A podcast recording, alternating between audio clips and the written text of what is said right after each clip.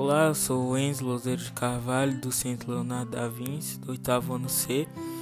É, e hoje eu tô aqui para falar de, do livro Justino Retirante. Ele fala sobre um menino órfão que passou várias dificuldades, que passou fome, que passou várias dificuldades. E logo no começo do livro, a mãe dele morreu. E ele não aguentou com a dor e foi tentar uma vida nova na cidade. No caminho, ele encontrou vários retirantes. No meio desses retirantes tinha o Chico Cego. E esse Chico Cego é, foi morar com ele na cidade debaixo de uma ponte. Logo depois, o Justino conheceu uma mulher chamada Dona Severina. Ela ajudou muito o Justino.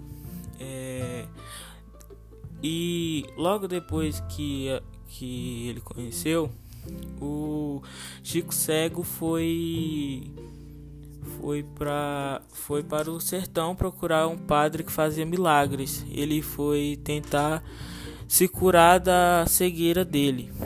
E depois que ele foi depois que ele foi, nunca mais o Justino teve notícias dele.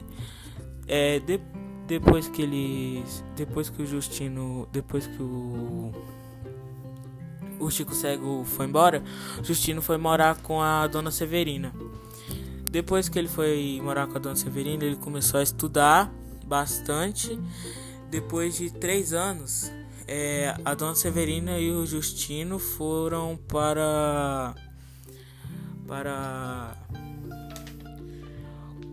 Canindé que era a cidade onde o, o Luiz, que é o irmão da dona Severina, é, morava.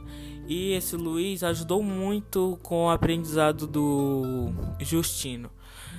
É, depois que o Justino completou todo, todo o colegial, ele foi para a faculdade.